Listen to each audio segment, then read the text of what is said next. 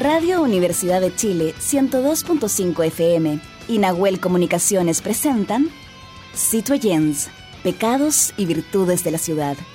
Un espacio dedicado a aquellos ciudadanos y ciudadanas que necesitan descubrir qué hay detrás de la metrópolis. Bienvenidos al debate sonoro de ideas, al rescate de la memoria, al rito de la reunión para arreglar el mundo, a la capacidad de opinar y escuchar al otro. Con ustedes, los anfitriones de Citoyens.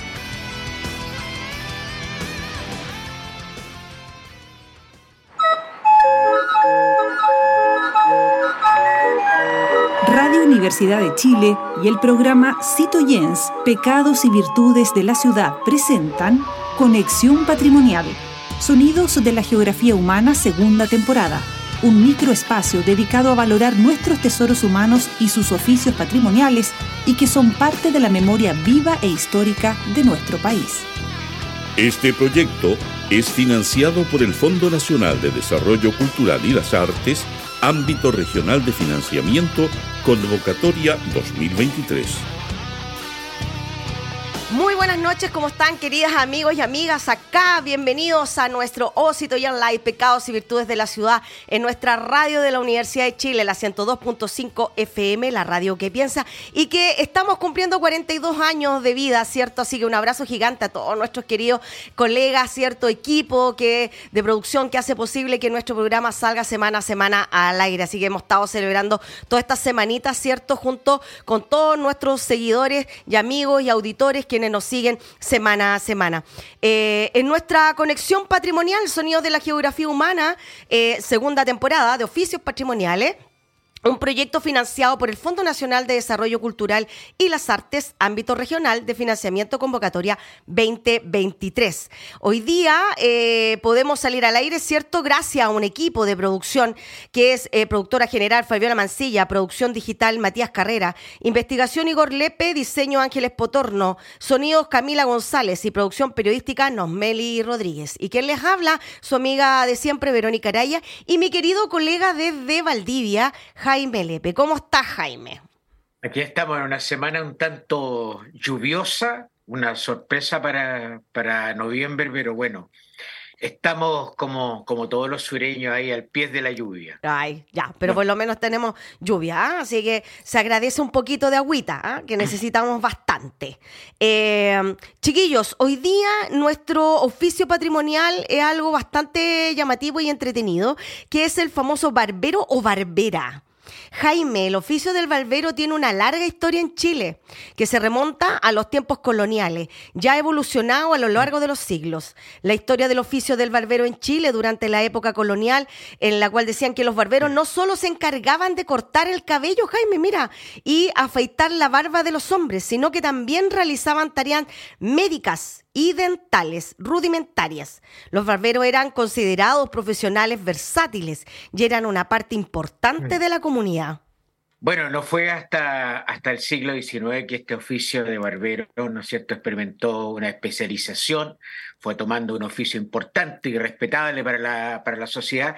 Además, se fueron modificando, por supuesto, las herramientas que al principio eran rudimentarias, se hicieron con máquinas mucho más avanzadas, ¿no es cierto?, las maquinillas de afeitar, las tijeras de corte, navajas, bueno, y una serie de utensilios que vamos a conversar con nuestra invitada. Sí, pues, eso es súper importante, es invitada. Ay, nos llama harto la atención. Por eso que estamos con nosotros Jimena Riquelme de Barberes Corner. Barbers Corner, Barber Corners, ¿cómo está? Muchas gracias por haber aceptado nuestra, nuestra invitación y conversar con nosotros, Jimena. Feliz de eh, la invitación. Gracias, gracias. Jime, eh, con la industrialización y la modernización de Chile en el siglo XX, el oficio del barbero siguió evolucionando. Eh, ¿Qué tanto ha cambiado el oficio hasta ahora? ¿Ha cambiado mucho? ¿Se ha transformado mucho? Pues, ha cambiado de tantas formas que estoy yo cortando y haciendo de barbero. Eh, salió la barbería, salió la Lady Barber, eh, cambiamos el concepto de el lugar atendido solo para hombres por hombres, eh, cambiamos el concepto que también una mujer podía atender a un hombre y hacerlo el mismo oficio que hacía un hombre. Eh, ¿Y eso... la redundancia, esto es un oficio que, que, no se enseña tanto como en academia, sino que es como algo que, que te van haciendo desde adentro. Eh, y de ahí te vas perfeccionando a medida que de las capacidades que tú quieres lograr o lo que quieres lograr en realidad. Jaime. Mm.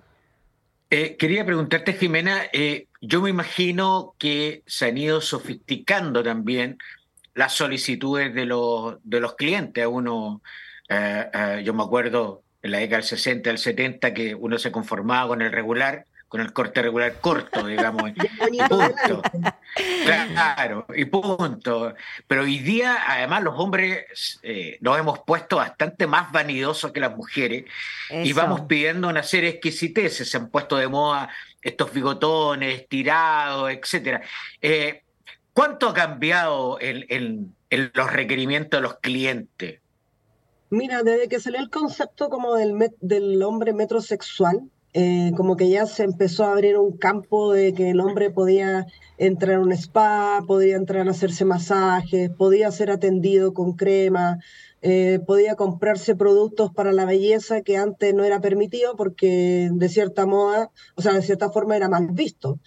Eh, hoy en día no es mal visto, al contrario, es como se ve que de una persona preocupada de sí mismo, más segura, eh, ya los hombres no solamente piden un corte, sino que piden una experiencia, un masaje, eh, masajes capilares, masajes de relajación, depilación.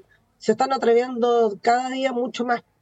Hasta la manicure salió ahora para hombres, oh. cosa que antes tampoco se veía solamente en los rockeros, en los músicos. Mm. Ahora hoy en día casi la gente urbana está atreviéndose al nuevo concepto de unisex, por decirlo así.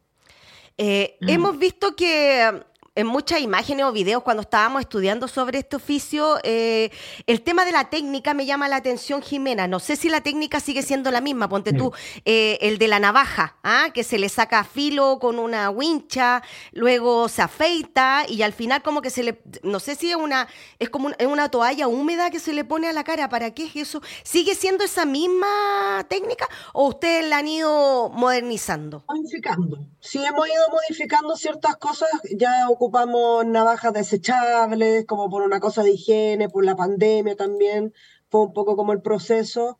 Eh, las toallas calientes se siguen ocupando para abrir los poros, como para que la piel no se irrite, como preocupando más que nada como de la parte estética del, de la cara. Eh, pero sí ha cambiado mucho en los productos que se ocupan, el post, la crema, el, el after, que el champú, que el aceite para la barba cosa que antes no se usaba, pues antes era una crema para afeitar y después alguna colonia cercana que había en la casa. La, la, francesa, esa que se ponían así y llegaban a gritar. Oye, perdóname, una cosita que, que, me quedó dando vuelta. Eh, las barberías eran lugares populares, ¿cierto? Que donde los hombres se reunían, pero eh, ¿todavía existe o sigue estando ese encuentro, ese diálogo, esa eh, cofradía que se da antiguamente en estas barberías donde los hombres iban y, y como que se volaban y hablaban de sus cosas, así como también la hacen las mujeres. siempre, hay alguna barbería que tiene el concepto más como cerrado de que solo hombre y como un concepto como más masculino, más machista, por mm. decirlo así. Eh, a mí me gusta más la barbería más abierta, más, más eh, que invita a cualquier tipo de persona, sea un niño, sea una persona adulta mayor de 70 años, que se sienta más cómodo porque se siente más joven, se siente que se están preocupando de detalles que a lo mejor antes no se preocupaban. Mm. Jaime. Sí, me llama, me llama la atención también esta relación entre eh, la cabeza, por así decir, ¿no es cierto? Y el resto del rostro en una relación y los tipos de cabello, ahí podemos ver mucho, incluso hasta dibujos de pronto, tipos de, de, barbas eh, que usan los jugadores de fútbol o ciertos artistas. Entonces hay una relación, ¿no entre, entre, por así decir, la parte superior de la cabeza y el resto del rostro. ¿Cómo, cómo, ¿Cómo llegan eh, eh, eh, tus clientes a pedirte esta, esta relación? ¿Qué es lo que buscan hoy día los clientes? Mira, cuando la gente viene solamente a cortarse el cabello, como que tiene un cuento como de, estar como limpios. Entonces es como la barbería antigua, un corte regular, bien afeitado, bien limpio, ese es como el concepto de la barbería clásica antigua.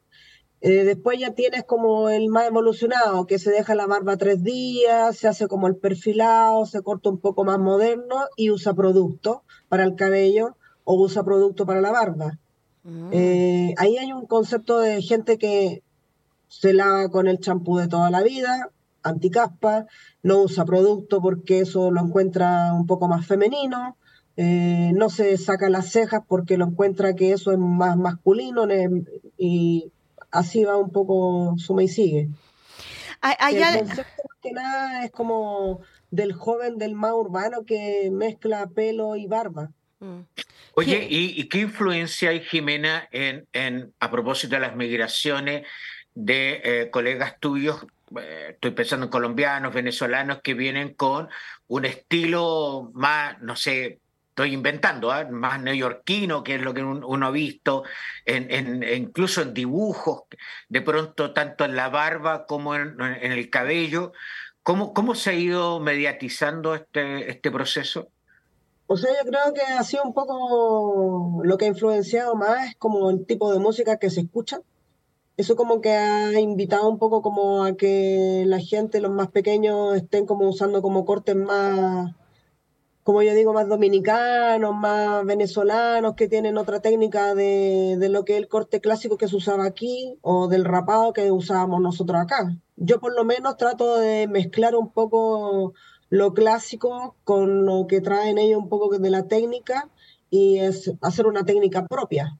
Mm. Eh, no a todo el mundo que viene aquí a la barbería le gusta ese degradado eh, dominicano, por decirlo no le gusta como que se le vea el cuero cabelludo, no le gusta depilarse las cejas, quiere algo más clásico pero moderno. Mm. Entonces, como que ahí uno va eh, dándole de todo un poquito de todas las técnicas, como ocupar máquina, tijera, navaja. Perfecto. Ocupar de todo un poquito y hacer un concepto para la persona. Jimena, Jimena, perdona, perdona, Verónica, es que no quiero que se me vaya el hilo. Y, y, y aquí, aquí, sucede una cosa parecida a la que uno le entrega o al mecánico o al médico, en que tú sugieres de pronto cuando la persona llega y te dice, eh, ¿qué me recomienda usted? Hay, un porcentaje importante de recomendaciones o la gente llega con la película clara? Eh, yo creo que un 50%. Eh, hay gente que llega y es como me pasa el 2, me pasó el 3, el 4, sería patilla, punto. No me saquen las cejas, no me saquen los pelos del oído y sería. Eh, peluquería muy clásica, eh, de señor ni siquiera mayor, porque hay gente mayor que le gusta que lo calen, que le saquen los pelos de las cejas, que le arreglen los bigotes, irse más fresco a su casa para que su señora lo reconozca y lo vea como más joven.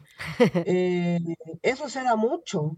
Se da mucho en la gente adulta que viene aquí a Barber Corner de rejuvenecerse un poco, de querer probar algún producto que me recomienda, que si la barba toda la vida la he usado grande, si la puedo perfilar y dejarme el rostro más perfilado y verme como más anguloso. Como que eso se, se va jugando un poco en la propuesta. Jimena, mm. ¿tú de ¿Mm? dónde aprendiste este oficio? ¿Por qué llegaste al oficio y cómo lo aprendiste? Mira, yo llegué a la, peluquería primero, eh, así como en el año sabático que me tomé, aprendiendo por la municipalidad. Eh, después de ahí me quedó gustando, empecé a meterme en una academia, me gané una beca en L'Oreal, me fue a L'Oreal, me empecé a ser colorista, pero siempre el tema de trabajar con hombres me gustó porque tengo mi padre que usa un bigote muy especial y siempre me ha pedido que se lo arregle.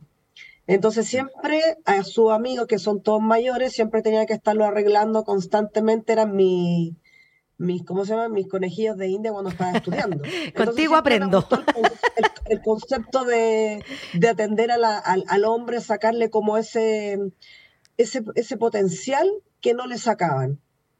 Eh, independientemente de quién sea, siempre hay un potencial. Siempre hay, algo que rescatar. Entonces, en realidad me fijo en eso.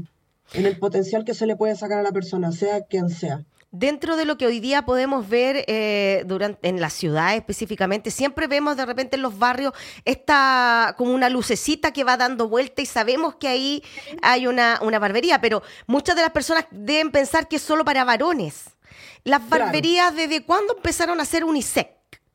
Eh, las barberías unisex, bueno, eh, las barberías solo atienden hombres, no, no está el concepto de que en la barbería entre una mujer, porque como que le quita el espacio al, que el hombre se relaje, se sienta más cómodo, como tomarse una cerveza tranquilo, hablar de fútbol, o estar en silencio y no escuchar a nadie conversar. Perfecto, pero tú como barbera, ¿cuándo entraste a la barbería?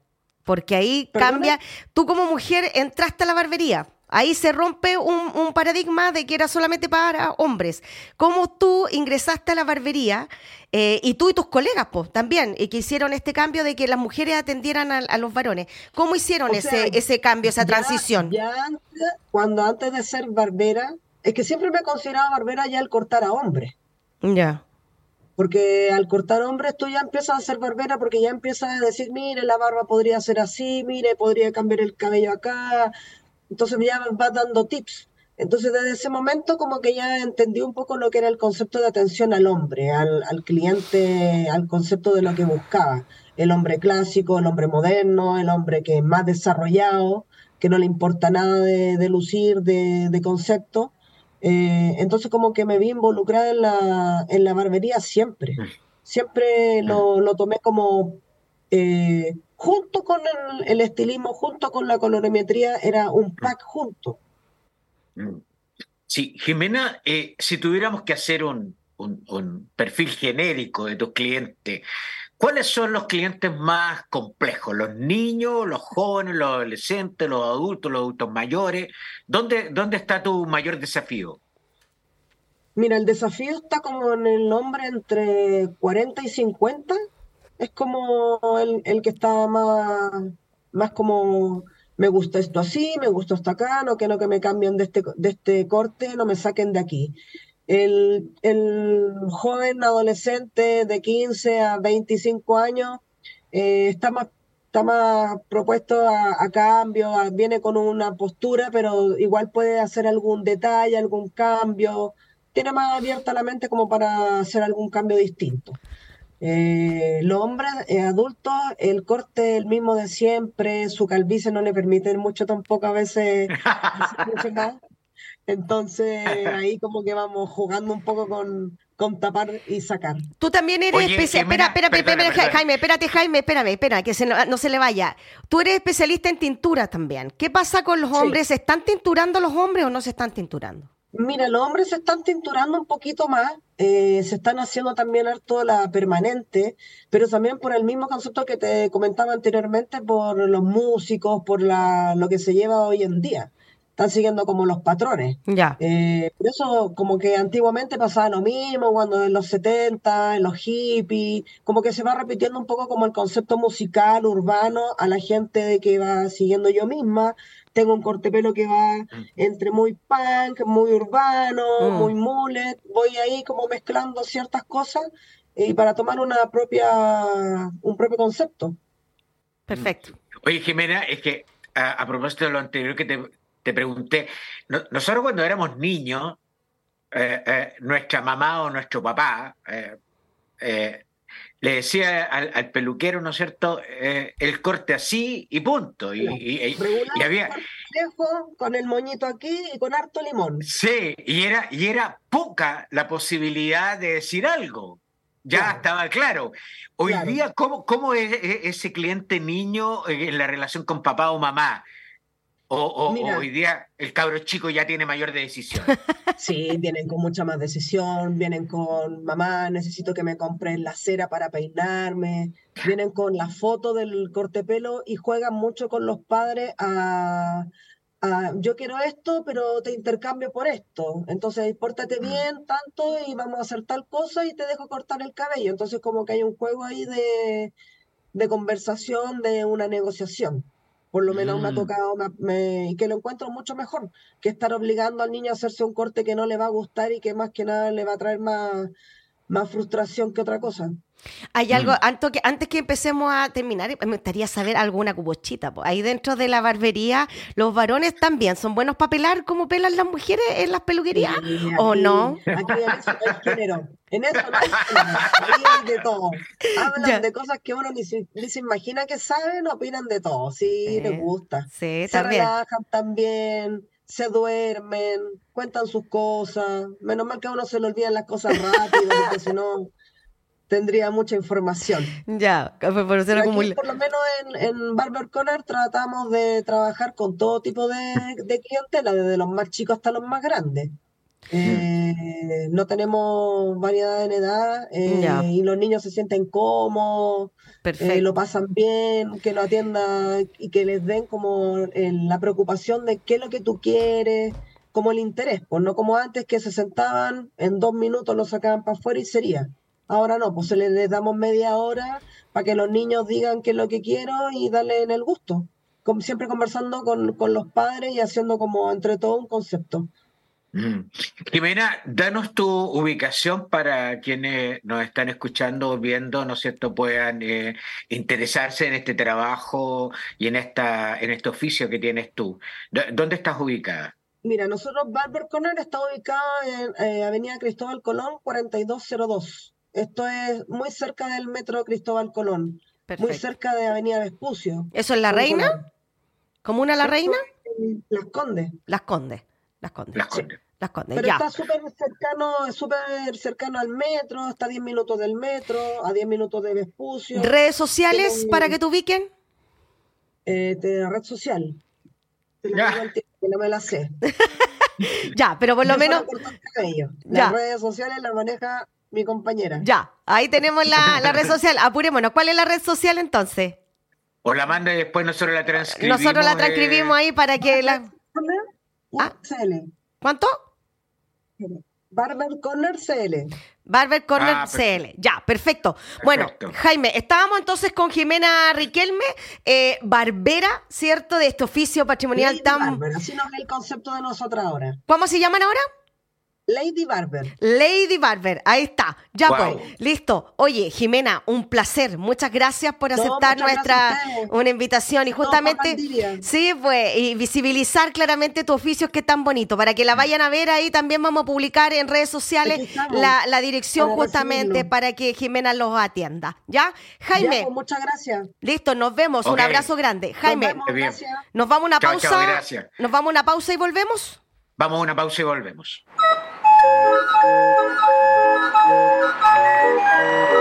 Radio Universidad de Chile y el programa Citoyens, Pecados y Virtudes de la Ciudad presentaron Conexión Patrimonial, Sonidos de la Geografía Humana, segunda temporada.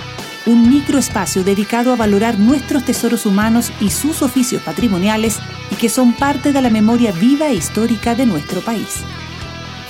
Este proyecto es financiado por el Fondo Nacional de Desarrollo Cultural y las Artes, ámbito regional de financiamiento, convocatoria 2023.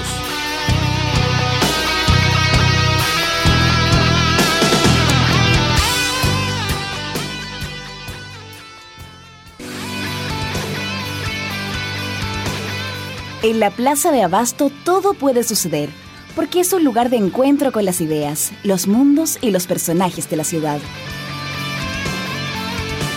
Bueno, Jaime, estamos de vuelta con nuestro Big Band de la ciudad, lugar de convocatoria de nuestros todos músicos chilenos para que puedan enviarnos sus temas a través de nuestras redes para que conversen con producción y pueden sacar sus temas al aire. Estamos de vuelta en nuestra 102.5 FM, la radio que piensa, y en nuestra sección de Plaza Abasto, lugar de conversación de temáticas ciudadanas. Hoy día Vamos a conversar, Jaime, sobre la propuesta constitucional. Eh, ¿Qué diferencia hay entre lo que es garantizar y promover? Y vamos a ir revisando algunos de los artículos que nos llamaron mucho la atención para que nuestros auditores se estén informando. Eh, el próximo 17 de diciembre los ciudadanos tendremos que volver a salir a votar de manera obligatoria sobre esta propuesta constitucional. Hay que votar a favor o en contra, según sea su preferencia. Según la encuesta de Centro de Estudios Públicos CEP, dice que el 53% no decide su voto aún, un 30% va por el en contra y un 8% en el a favor. Pero hay cambios en estas últimas semanas, Jaime. Bueno, se, se, suma un 29% que dice que es mejor que se elija otra asamblea para elaborar el nuevo texto y un 26% que prefiere que se mantenga la Carta Magna vigente del año 80. También un 62% de los encuestados, fíjate Verónica, mm. que aún no decide su voto. Sí. O sea, una gran importante mayoría. Bueno, se supone que las campañas políticas, según lo que dicen los expertos, se hacen para los indecisos. ¿ah? Así que bueno, ahí vamos a mm. conversar eh, nuevamente con un amigo ya de la casa que lo hemos tenido otras veces en nuestro programa, Marcos Barraza, es ministro de Desarrollo Social del gobierno de la presidenta Bachelet. ¿Cómo estás, Marcos? Gracias por estar eh, con nosotros. Gusto, Vero, de estar acá nuevamente. Hace tiempo que no estaba. Saludos, Jaime. Eh, primero, lo primero que me llama la atención, vamos al capítulo 1, artículo 1.3. ¿Qué significa el Estado de Chile es social democrático de derecho? A ver, las constituciones más, si se quiere, garantistas en materia de derechos sociales, económicos y culturales, porque los derechos tienen dimensiones distintas, mm. eh, y de hecho Chile tiene suscrito del año 72 el Pacto de Derechos Económicos, Sociales y Culturales, los DESC, eh, se fundan en, en, la norma o la regla que es que son estados democráticos y sociales de derechos, es decir, que garantizan eh, a plenitud los derechos eh, de las personas, de las comunidades, de las familias, en educación, en salud, en vivienda, en pensiones, em, tanto derechos individuales como derechos colectivos. Em, y un debate, por cierto, tratando de superar eh, la constitución del 80, que es de carácter subsidiaria, mm. es más bien que establece una, una lógica donde el Estado subsidia al privado para efecto de satisfacción de derechos, ha habido un debate intenso por tener en Chile un Estado democrático y social de derecho. Y cuando se hizo el inicio de este segundo proceso constituyente, eh, se fijó dentro de los 12 principios que dieron forma a esta reforma constitucional que da existencia al Consejo Constitucional, eh, que Chile tenía que ser un Estado democrático social de derecho, era una apuesta en común entre la izquierda. Hubo acuerdo. Hubo acuerdo. Eh, sin embargo, cuando uno lee el texto propuesto por el Consejo Constitucional con predominio de la extrema derecha, si bien dice Chile es un Estado social y democrático de derecho, las normas sucesivas, las que tienen que ver con salud, con educación, con vivienda, con pensiones, con trabajo, no establecen las reglas que materialicen el Estado democrático y social de derecho. Entonces, claro, uno no podría estar en desacuerdo con que se nomine eh, en el artículo 1 eso. Lo que si uno está profundamente en desacuerdo, que es mi caso, eh, que la bajada de cada norma más bien profundiza el Estado subsidiario. Yo lo veo de esta manera. La Constitución del 80 eh, define un modelo de pensiones eh, bien escueto. Mm. La ley orgánica, el decreto 3500, es el que da forma concreta a ese modelo de AFP. Entonces, lo que hizo la extrema derecha con la derecha en este texto propuesto es constitucionalizar las leyes orgánicas que le dan la bajada a las normas que fijan la Constitución del 80. Por tanto, no constituye ningún avance que diga un Estado democrático y social de derechos si es que las normas que sucesivamente hablan sobre derechos, servicios, más bien privatizan, es privatista. Y un ejemplo claro de esto es en salud. Eh, la Corte Suprema, eh, hace el año pasado, estableció que las ISAPRES han cobrado del orden de 1.500 millones de dólares eh, en montos de, plan, de, planes de, de, salud, eh, cobros indebidos. Mm. Eso es un robo en cualquier lugar del mundo. Y mandatan a que se reintegren esos dineros a los cotizantes. Mm. Pero lo que, ¿qué es lo que hace el texto constitucional propuesto? Constitucionaliza las ISAPRES. La ISAPRE. Entonces es un mal texto, es un texto engañoso, porque... Mm. Una cosa es asegurar normativamente, como establecían los 12 principios, que la persona en cuestión tenga el derecho a decidir si es que se atiende en una institución pública o en una institución privada. Un derecho que, entre comillas, a elegir es bien cuestionable. Cuestionable. O sea, podía elegir siempre y cuando tengáis plata, porque claro, no, podía elegir. Lo que hace el Estado Democrático y Social de Derecho genuino y auténtico es la elección a partir de la disponibilidad para elegir, real. O sea, el Estado Democrático y Social de Derecho garantiza la existencia de lo público y lo privado, eh, donde la persona puede elegir eh, realmente, pero aquí tú eliges solo, bajo este texto, a partir de los recursos que tienes. Claro. Pero lo que dice el texto, para terminar, lo que dice el texto, que es lo grave, es que podrán existir sistemas. Y mm. cuando dice sistemas públicos y privados, lo que está diciendo es que existan las ISAPRES como sistema, que son intermediadoras entre la clínica y además van concentrando el mercado. Perfecto. Entonces es claramente un texto malo. Perfecto. Jaime. Marco, eh, un poco para ir ilustrando, porque además la, la, chilenidad, ¿no es cierto?, tiene memoria corta. Si, si, pudiéramos comparar en este mismo ámbito el texto que fue rechazado, ¿no es cierto?, en septiembre pasado, eh, respecto de este nuevo texto, eh, ¿en qué varía el, que sea subsidiario y que sea garantista el Estado, es decir, le ponga espalda al ciudadano.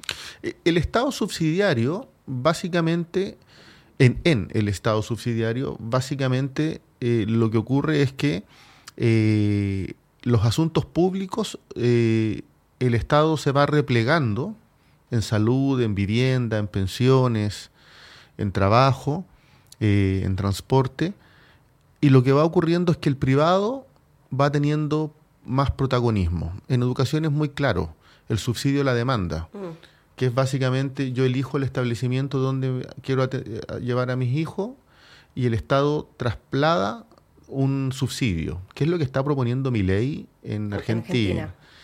Y eso en los hechos es debilitar las instituciones públicas y fortalecer por transferencias monetarias las instituciones privadas. Claro es un, un debilitamiento, una restricción al sector público y un predominio exacerbado del sector privado, pero además un Estado que no tiene capacidad de inversión, no tiene empresas, mm. no tiene recursos que generar. Claro. Eh, entonces, en ese sentido, el Estado subsidiario es un Estado donde eh, el sector público está diseñado para ser funcional al sector privado. Entonces, todo lo que se quiere hacer en el Estado subsidiario colisiona con una norma que es, digamos, contraria a un Estado fuerte. Entonces, la, la principal conclusión de estos años es que en Chile el problema que tenemos es que no tenemos una salud pública fortalecida. Claro. No tenemos educación pública fortalecida. Otro punto también que me llama la atención, y perdona que haga tan rápido el tema porque el tiempo mm, es oro, el artículo 10 dice, es deber del Estado la protección del medio ambiente, velando por el cuidado y conservación de la naturaleza, su biodiversidad y promoviendo la sustentabilidad y el desarrollo. ¿Hay algún problema con ese artículo? Es insuficiente. Ya, ¿por qué? Porque no asegura medidas que sean proactivas, medidas positivas para proteger el medio ambiente. Si yo eso lo vinculo con la norma del agua, la norma del agua es, absolutamente más... El acceso al agua, no el derecho al agua. No el derecho al agua, es el acceso al agua. Incluso en la discusión congresal de más de una década se logró, por la vía de la modificación del código de agua, hacer algunas mejoras para bien. Mm que la Constitución no reconoce la del 80. Sin embargo, el Código de Agua, vía legislación, lo hizo. Mm.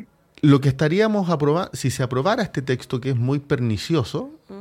estaríamos retrocediendo en esas normas del Código de Agua, porque permitiría que las concesiones de agua sean traspasables, permutables, es decir, yo, es decir, acentúo la lógica privatista en el acceso al agua y no lo establezco como un derecho. Eso pensando en que Chile tiene crisis hídrica, que el planeta tiene crisis hídrica y que tenemos un problema claramente de sostenibilidad ambiental, o sea, para todo es palpable que en invierno hace frío, perdón, en invierno hace calor y en el verano hace frío. O sea, son cambios estructurales del medio ambiente que claramente no está reflejando este texto constitucional. Y no lo está reflejando porque prevalece una lógica de expoliación y sobreexplotación del medio ambiente a mm. propósito de intereses privados. Jaime. Sí, pero Marco, incluso es más, en el texto actual que se está proponiendo a la ciudadanía, aparece como un patrimonio del presidente de la República que puede tomar decisiones respecto de, es decir, podría abrir las puertas de par en paz de par en par a las transnacionales, a las salmoneras, por ejemplo, donde los noruegos no contaminan sus ríos, los vienen a contaminar acá, justamente para después producir no sé, un producto ya más determinado. Y en general no es garantista de que el territorio y que los recursos naturales sean parte del país. Las transnacionales nosotros sabemos que explotan hasta que se acaba el recurso natural y después se van.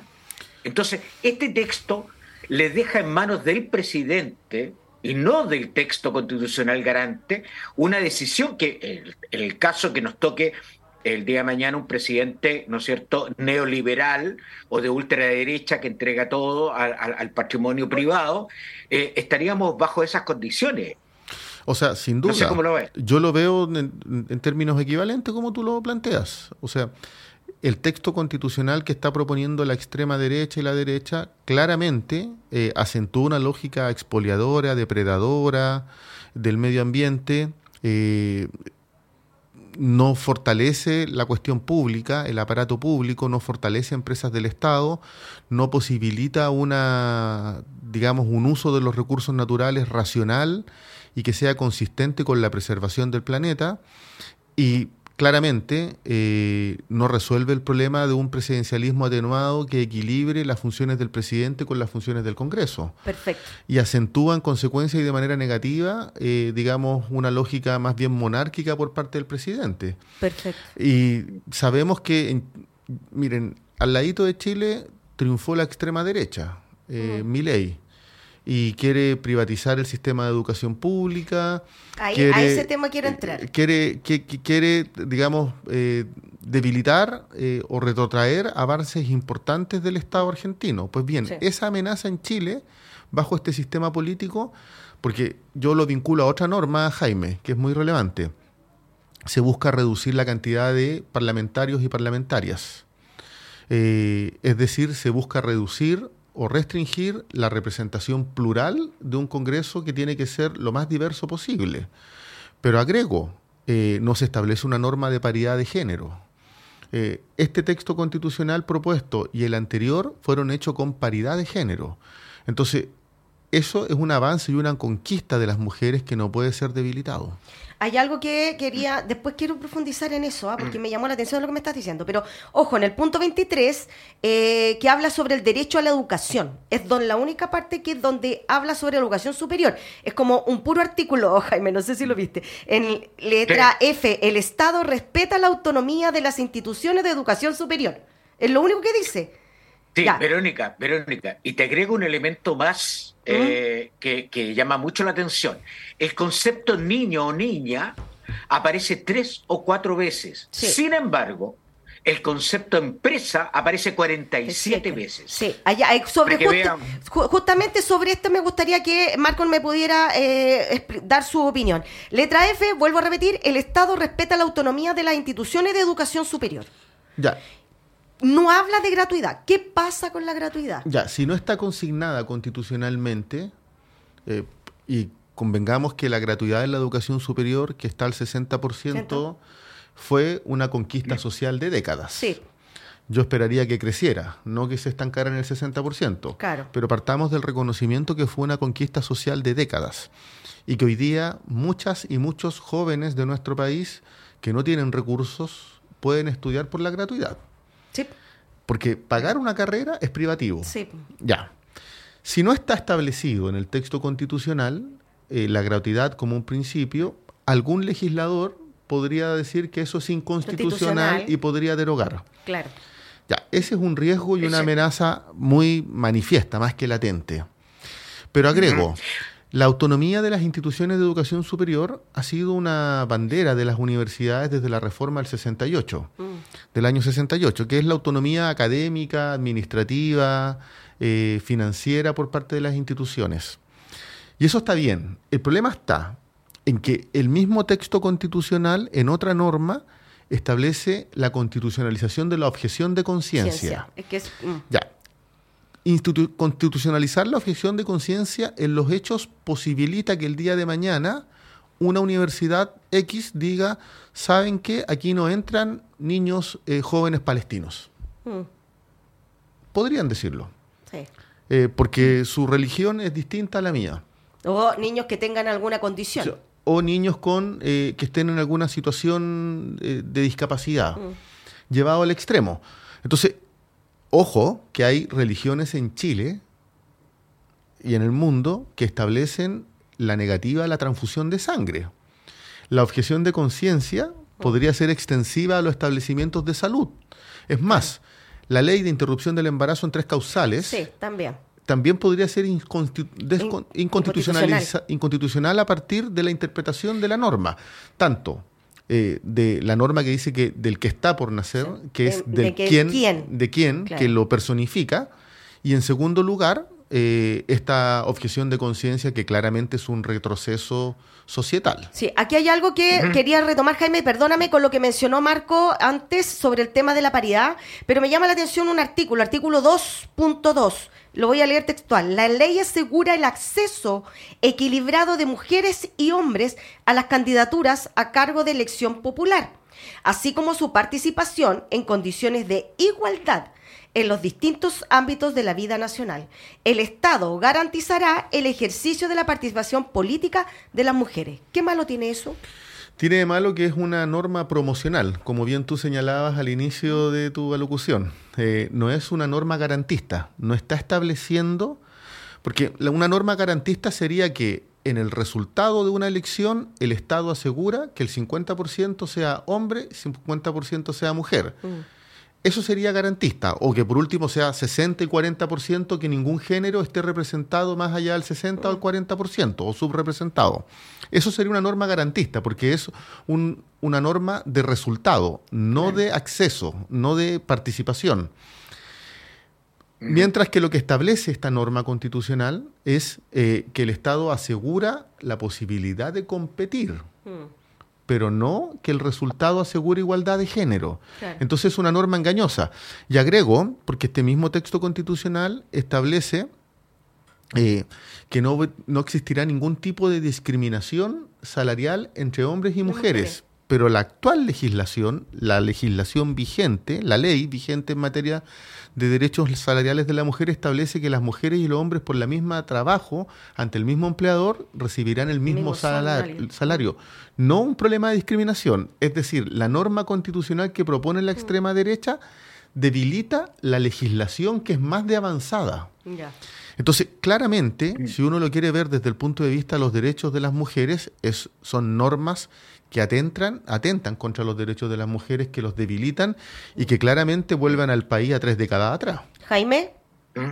Sí, Marco, te quiero llevar al artículo 16.4, letra B. ¿ah? La ley regulará el ingreso, estadía, residencia y egreso de extranjeros al territorio nacional, un tema candente, un tema que ha ocupado, eh, ¿no es cierto?, la favor eh, de manera mañosa, por así decir, respecto del el ingreso y no ingreso de extranjeros al país.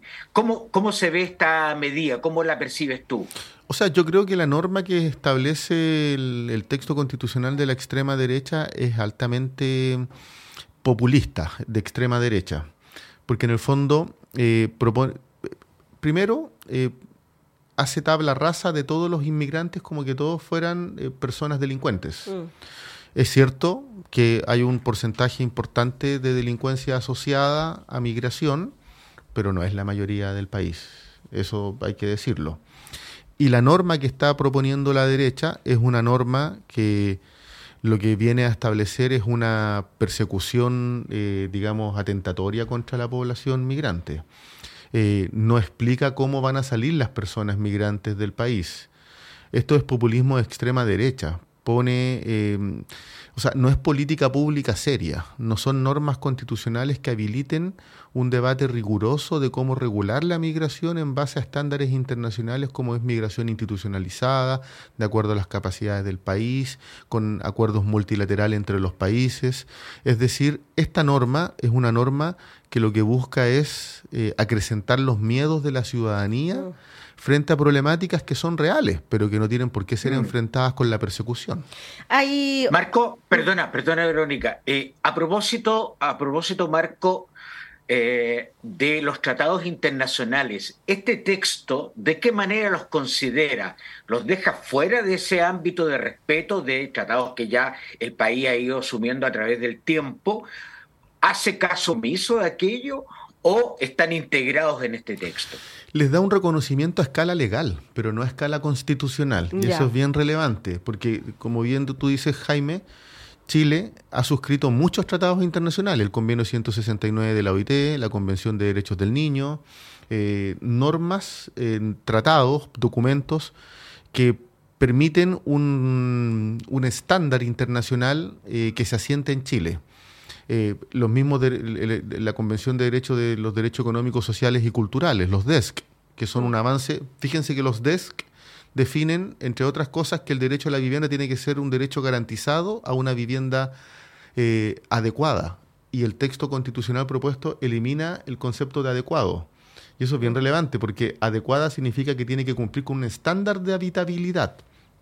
Entonces, si no tiene rango supraconstitucional, es decir, que estén a la altura de la Constitución, claramente son objetables e interpretables de acuerdo al gobierno de turno.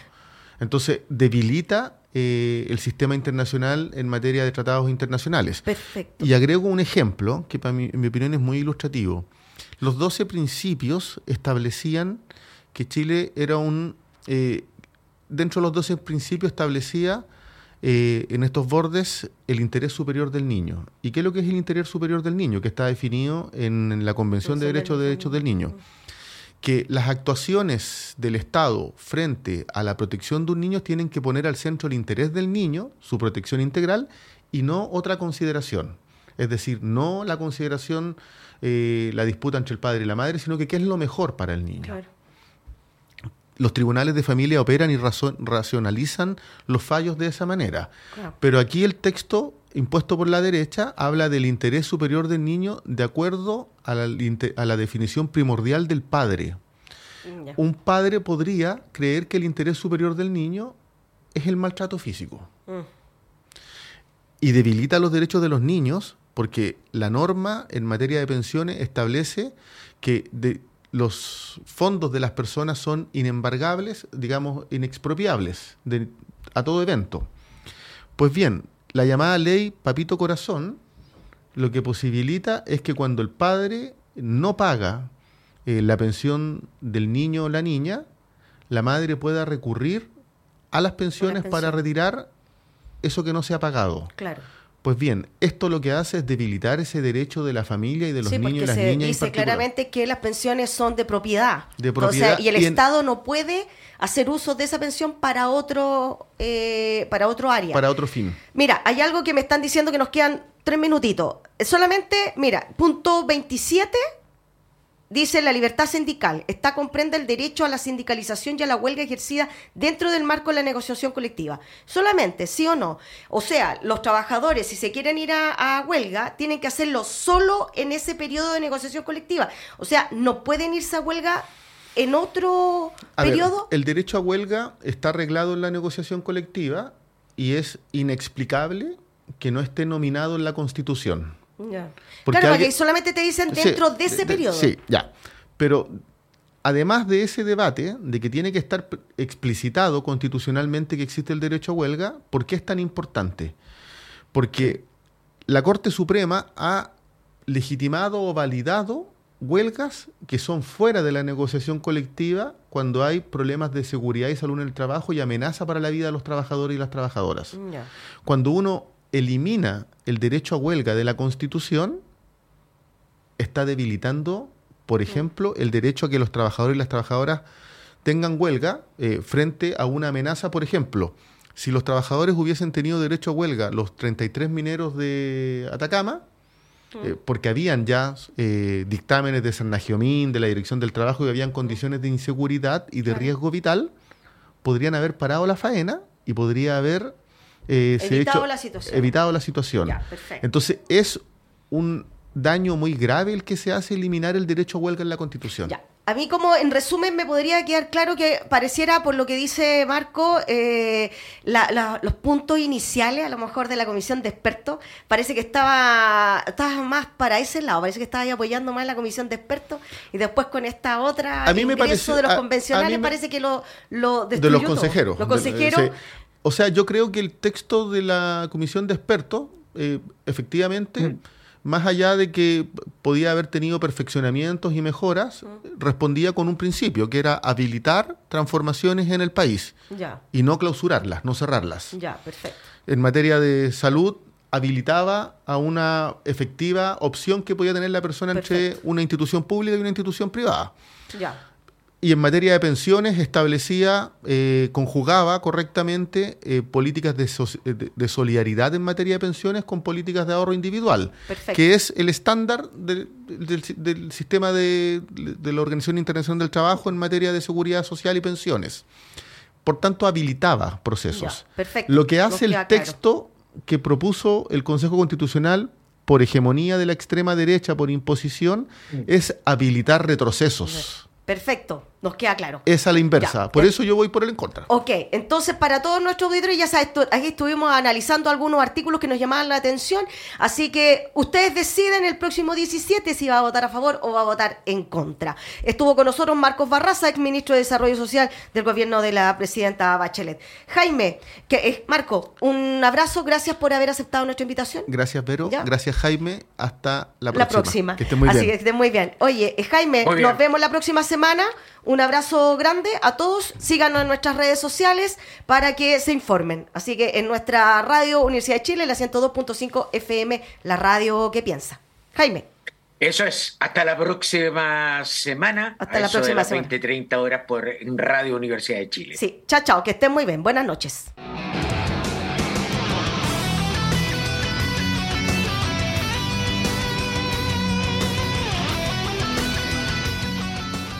Radio Universidad de Chile 102.5 FM y Nahuel Comunicaciones presentaron Citoyens, Pecados y Virtudes de la Ciudad. Un espacio dedicado a los ciudadanos y ciudadanas que necesitan descubrir y explorar qué hay detrás de la metrópolis. Nos volveremos a encontrar la próxima semana en algún lugar de la ciudad.